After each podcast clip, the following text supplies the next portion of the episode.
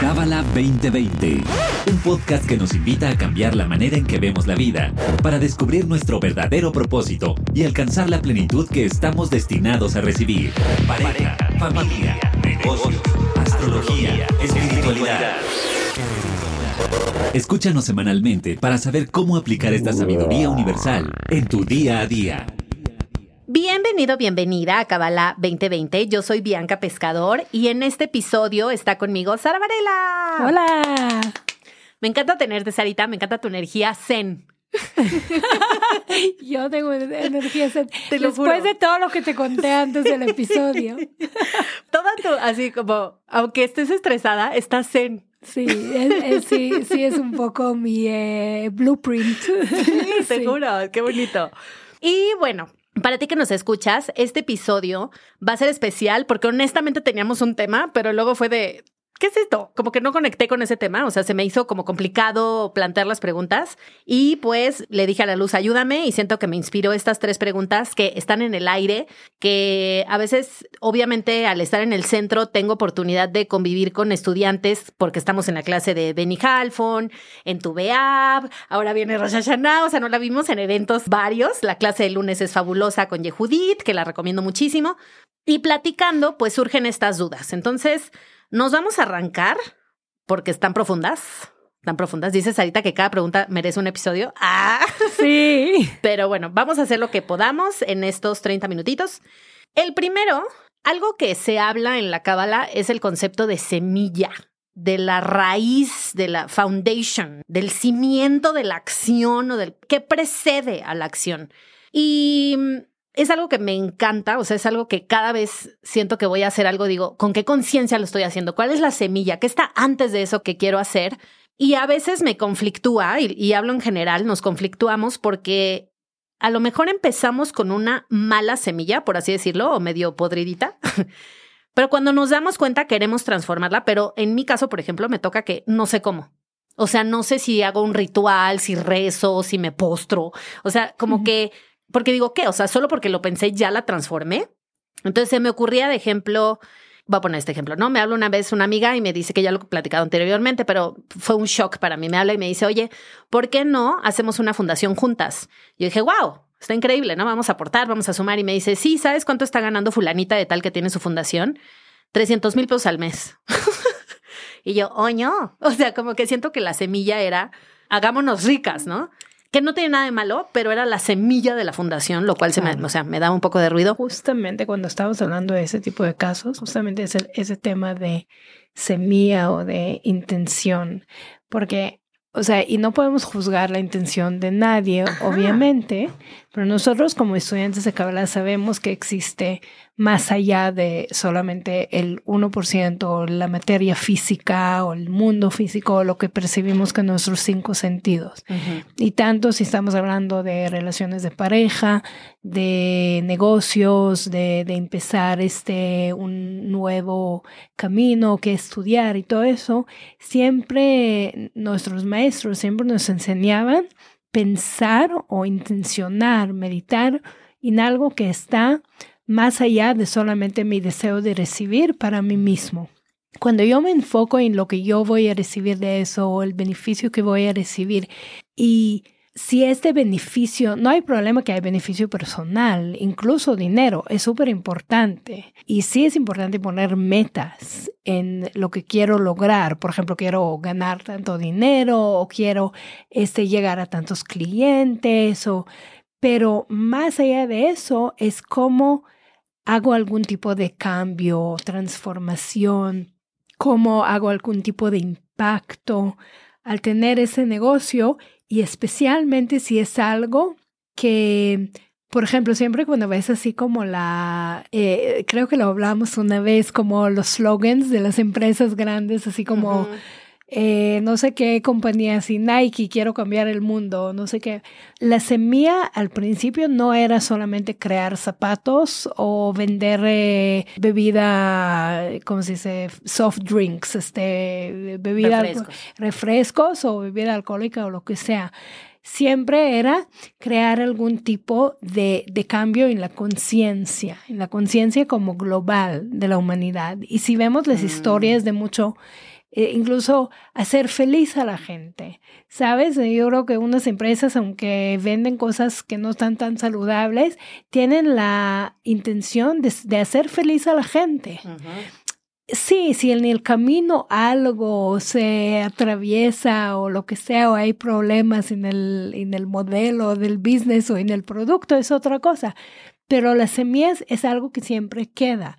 Y eventualmente, aun, a pesar que va a haber como problemas en el negocio, temas, o lo que sea, la semilla, algo se hizo.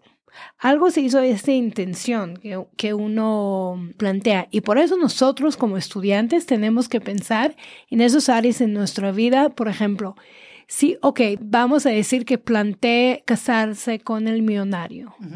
¿Y qué pasó después? Ujú. ¿Ese verdaderamente lo que me va a llenar? Y, y si tienes la eh, bolsa Gucci, pero no tienes una relación, una buena comunicación con la pareja, y si tienes el Ferrari, pero no tienes este, una visión de lo que quieres verdaderamente hacer en tu vida, o estás llena de creencias, carencias internas y, y temas de inseguridad, ¿crees que eso es lo que te va a hacer feliz y, vas, y segura? Sabemos, en la Kabbalah hablamos, por eso tan importante la semilla, la intención que plantamos, porque sabemos que lo que va, yo creo que el tema aquí más importante es saber que el 1% nunca me va a llenar, nunca va a llenar las carencias verdaderas que tengo. Si tengo una tristeza profunda o una inseguridad profunda, seguro no se va a llenar por comprarme un dulce o por eh, este, hacerme, 100, eh, hacerme un millón en el banco, tenerme un millón eh, de dólares en el banco, porque es mucho más profundo, por eso el trabajo espiritual se llama así. Es un trabajo, hay que trabajar de esas carencias personales que tenemos y llenar las necesidades verdaderas que tenemos. Yo creo que allá es el punto como de plantar semillas. El calendario cabalístico apoya en muchísimas fechas alrededor de año que da poder a las decisiones que tomamos. Entonces, en el momento que nuestra intención es, wow, voy a empezar una, un, una nueva vida con, con, mi pareja, voy a casarme, voy a tener hijos, lo que sea, la fecha que decidí hacerlo también es importante porque ya que la semilla está plantada, podemos regarlo mejor. No lo vas a regar con Coca-Cola, lo vas a regar con agua pura, lo vas a poner abono, lo vas a buscar cómo alimentar y nutrir esa semilla. Mm. Entonces, allá es cuando dices, ok, entonces casarse en un buen día, en un día positivo, y un día que es bueno según tu carta, según todo lo que pasa en, en tu año, en este momento, eh, plantar las semillas en la luna nueva o la luna llena, que son momentos que hay apoyo de todas las almas justas.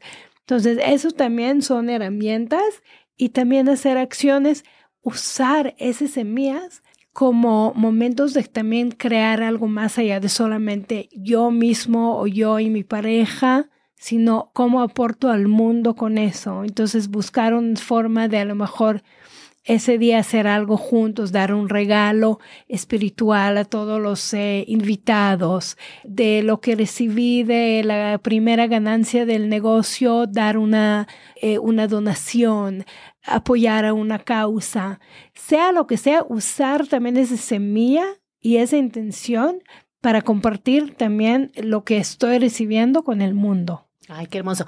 Y diríamos, por ejemplo, que si la semilla estaba medio podridita cuando la sembré, o sea, con la conciencia la puedo modificar y luego apoyo esa conciencia con la acción. Claro, claro, okay. siempre podemos cambiar también la semilla y volver a plantarla en alguna forma. Por eso existen también los compromisos, por eso existe ahora Rosh Hashanah. En Rosh Hashanah recibimos una nueva alma, una nueva vida, un nuevo año. Es el restart de todo, es el reiniciar, el botón de reiniciar. Entonces, es muy útil ese botón. Es muy útil ese botón, entonces, y lo necesitamos. O sea, imagínate al mundo si no renovara de esta forma, espiritualmente hablando. No, bueno, estaría más caótico. Exactamente. Entonces, por eso tenemos esa oportunidad cada año de también plantar esa semilla. Y Rosh es el momento más poderoso de plantar semillas. Qué hermoso. Voy a dejar en los comentarios del episodio una liga de donde estamos preparándonos para este gran evento y este gran botón. Ahora viene la segunda pregunta, que esta es muy profunda y la vamos a completar con otro episodio en donde vamos a hablar de reencarnación, pero la pregunta era cómo desenojarnos con Dios, o sea, cómo encontentarnos, cómo contentarnos con Dios una vez que estamos enojados con Él. La frase con la que resonó esta pregunta es, yo soy buena y así me pagas. ¿Qué puedo hacer para moverme de ese lugar? Hay muchos casos en la vida, el que te conté es muy dramático, pero siento que el periódico está lleno de, de historias tristísimas, fuertes, y que, que esa es la pregunta, ¿no? Es, como un poco porque a la gente buena le pasan cosas malas, que hemos hablado mucho de esto, pero en el yo soy testigo o a mí me pasó, de repente sí volteamos con Dios, que creo que es esta idea que tenemos del, del Señor de barbas largas, de voltear y decir, pues te colgaste, o sea, te la bañaste porque yo soy súper buena onda, soy honesta, soy trabajadora y me pagas con esta jalada que me duele horrible, que es una injusticia. ¿Cómo, qué podemos hacer para salir de ese hoyo negro? Siendo que esa pregunta es tan profunda que de verdad merece un, un, capítulo entero, un episodio entero, porque podemos verlos nuestra vida desde muchos aspectos. Uno de los aspectos más importantes es entender que no es la primera vez que venimos a este mundo, sino que eh, estamos, venimos a ese mundo después de varios ciclos y todavía estamos en un ciclo donde podemos cambiar y mejorar. La conciencia eh, más, digamos que el, punto más importante que hablamos en la Kabbalah es que nada nos pasa solamente porque nos pasa, porque Dios quiso que así pasa, porque nos quiso castigar. Esa imagen de Dios castigador o de alguien fuera de nosotros que viene y decide acerca de nuestra vida, es una imagen equivocada según la Kabbalah. Lo que queremos saber es que sí tenemos, primero que llevamos esta energía creadora dentro de nosotros y alrededor de nosotros constantemente. Y independientemente de lo que pasa en nuestra vida, es importante entender que esta energía siempre existe y siempre está presente. Este recuerdo que yo me perdí mi, mejor amiga a los 15 años, 15, 16 años, en un accidente de coche. Y para mí fue algo impactante en una edad tan joven ver como un fin de algo tan que, que apenas inició. Y esas preguntas que hice día tras día de por qué pasó, me trajeron a mi camino espiritual muy poquito después, como unos dos años después. Cuando estaba, cuando tenía 17 años, ya era eh, mi primer curso de Kabbalah 1. Y desde allá estoy en este camino. Y no tengo duda que si no pasaría eso, no empezaría a preguntar dentro de mí si hay un propósito más allá de esta vida y la depresión que tuve después de eso y todos los problemas que estaban después de eso fueron cortos, un tiempo relativamente corto, comparando lo que podría hacer en mi vida si no conocería esa, sabiduría.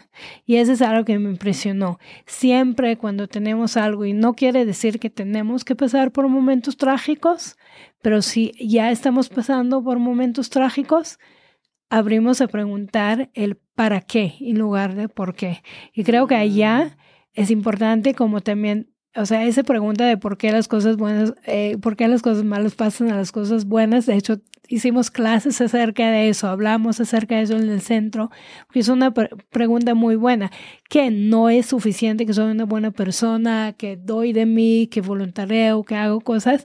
Sí, sí es suficiente. La pregunta es si todo lo que es si es todo lo que es.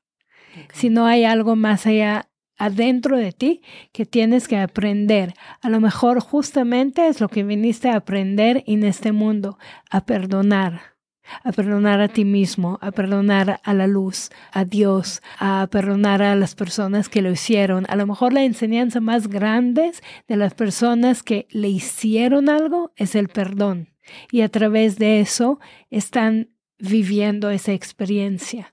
Y siempre cuando algo nos viene de una forma muy fuerte a nuestra vida, es justamente para que aprendamos esa misma lección. Una persona que tenía mucho abandono en, su vida probablemente vino a velar por uno mismo, a poner los dos pies eh, fuertes en la tierra estar verdaderamente eh, fuerte con la persona que es él. Y una persona que a lo mejor pasó por, no quiero decir más cosas como fuertes, pero a lo mejor una persona que tuvo que pasar por momentos difíciles de abandono, abuso, lo, lo que sea. O sea, tenemos suficiente, escuchamos suficientes historias eh, fuertes y conocemos nuestros. A lo mejor lo viene a enseñar justamente esas enseñanzas de valor propio, de estar fuerte con, o sea, de, de encontrar adentro de él eh, esta misma luz. Qué precioso. Y aquí quiero aprovechar la película famosísima de, Magdalena, María Magdalena, que recomendaba David. Ya la vimos. Está hermosa. Sí, y hay una escena justo en donde una persona como que dice, ay, no, ¿cómo voy a perdonar? Y, la respuesta que le da Jesús es, ¿cómo te funciona la vida si no perdonas? Si no perdonas. Es justamente, qué bueno que tocas este tema, porque quería llegar a este tema, que no perdonar o vivir con el enojo, al final de cuentas, ¿a quién afecta? A uno mismo. Solo a uno mismo. Claro, Creo que aquí es la... Exacto, o, o enojarse con Dios. Dios es una energía creadora. Si uno lo integra dentro de la vida, puede beneficiar de eso, pero si uno lo rechaza, va a vivir la vida enojado, va a vivir la vida con esa energía de rechazo de luz. Y eso es mucho más fuerte vivir de esa forma. Y siempre digo a la gente que veo constantemente enojado, de verdad, no es que me siento pena por eso, como siento como si fuera que incluso quiero ayudar, pero me siento así, pobre de esa persona que vive su vida amargada, que vive su vida. Y yo trabajo mucho en eso cada vez que me quejo, cada vez que eh, eh, me pongo amargada en algo, que me pongo, sabes, así el Grinch de la mañana, me digo, ¿quieres verdaderamente pasar tu día, tu vida de esa forma? No, no quieres. No. Quieres sentir la luz del creador adentro de ti. Entonces, también es como entender, ese es el punto más importante. Justamente lo que dijiste es, es una enseñanza cabalística al final de cuenta y ese es lo que vamos a hablar, me imagino, un poco más cerca de Rosh Hashanah, acerca de la teshuvah, del perdón. Primero entender que es, que es algo que debemos a nosotros mismos y no a alguien más. Claro, qué bonito. Y la tercera, que ya nos quedan seis minutitos, pero nos vamos a poner muchísimo, es, yo siento que por, digo, siempre se han dado los divorcios, pero como que yo siento que por mi edad me ha tocado ver muchas parejas en segundas y terceras relaciones. Y hay como este tema en común en donde los hijos de las parejas, ya sea de, de él, de ella, de los dos, de lo que sea, tienen como cierto sí, como cierto rechazo hacia la nueva pareja de mi mamá o la nueva pareja de mi papá, Creo que esto pasa menos cuando estamos chiquitos. Yo siempre acepté a las esposas de, mi papá porque estaba muy chiquita y ya era como pues, normal, ¿no? Y luego ya estaba muy grande, entonces ya era muy madura. ¡Ah! Pero hay una edad, ¿no? Que pues sí duele y te duele ver a tu mamá con un nuevo novio, como que dices, no, mi papá es mi ídolo, ¿por qué? O al revés, ¿no? Al papá verla con una nueva novia y entonces eh, me ha tocado hijas que atacan muy feo a la nueva novia del papá, con burlas, memes y todo esto. ¿Cómo actuar como la luz en estos casos? O sea, en el caso de él, ¿cómo actuaría la luz? Porque pues no puedes obligar al hijo. En el caso de ella, ¿cómo actuaría la luz cuando los hijos de tu pareja no te quieren, no te aceptan? Pues, se ha de sentir medio feo. Y en el caso de los hijos, ¿no? El decir, pues no, o sea, será muy tu nueva novia, nuevo novio, pero no me lo pongas enfrente porque no lo soporto. O sea, ¿cómo, cómo conciliar esto desde la luz? Siento que también esa pregunta es tan tan profundo. Ese tema eh, tiene tantas cosas, tantas ramas y ramificaciones adentro, adentro está, está fuerte porque primero recordamos que todo lo que tiene que ver con nuestra familia, nosotros escogimos nuestra familia, es parte muy cañón de nuestro ticún, es parte muy, muy clave de nuestro ticún, la familia. Y creo que ya lo hablamos una vez o lo vamos a hablar más adelante, pero tanto el tema de la paternidad, o sea, de, de, de la crianza, como el tema de, o sea, ese tema de divorcios es muy profundo. Y lo primero que podemos entender es que nosotros escogimos esa situación para superarla. Tanto, especialmente los hijos escogieron esos papás que escogieron algo diferente para ellos. Otra vez, la misma respuesta como anteriormente, para aprender algo, para venir a corregir algo. Sea autoestima, sea eh, ser feliz por uno, o sea, el enojo, o sea, miles de diferentes enseñanzas que podemos aprender a través de esa situación. Y para uno entender, tanto como la persona que tiene la, nueva pareja como un niño o un adolescente que ya viene una familia mezclada, ¿cómo se dice? Ajá, es que hay muchísimas, ¿no?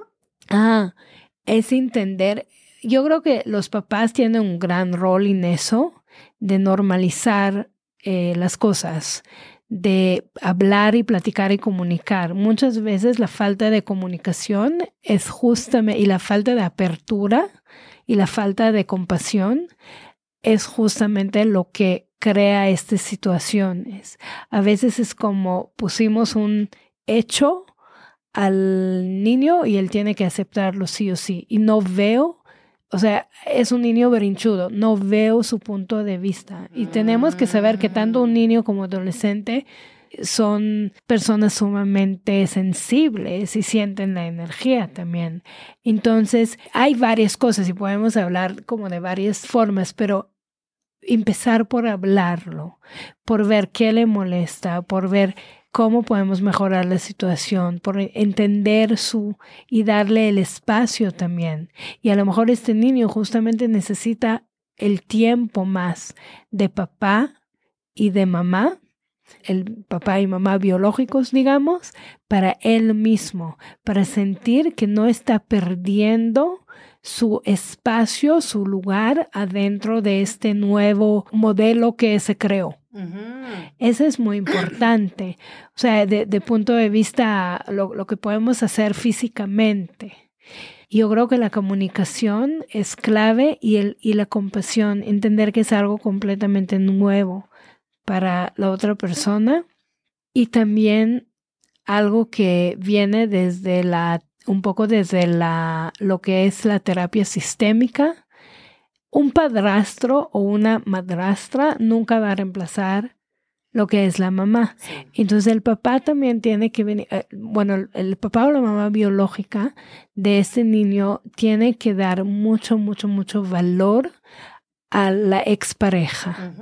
Cuando un divorcio no termina bien, hay este ramificaciones, hay estos cosas que molesta, hay rencor entre los niños. Veo eso muchísimo cuando trabajo con personas con el programa de Tikkun Healing.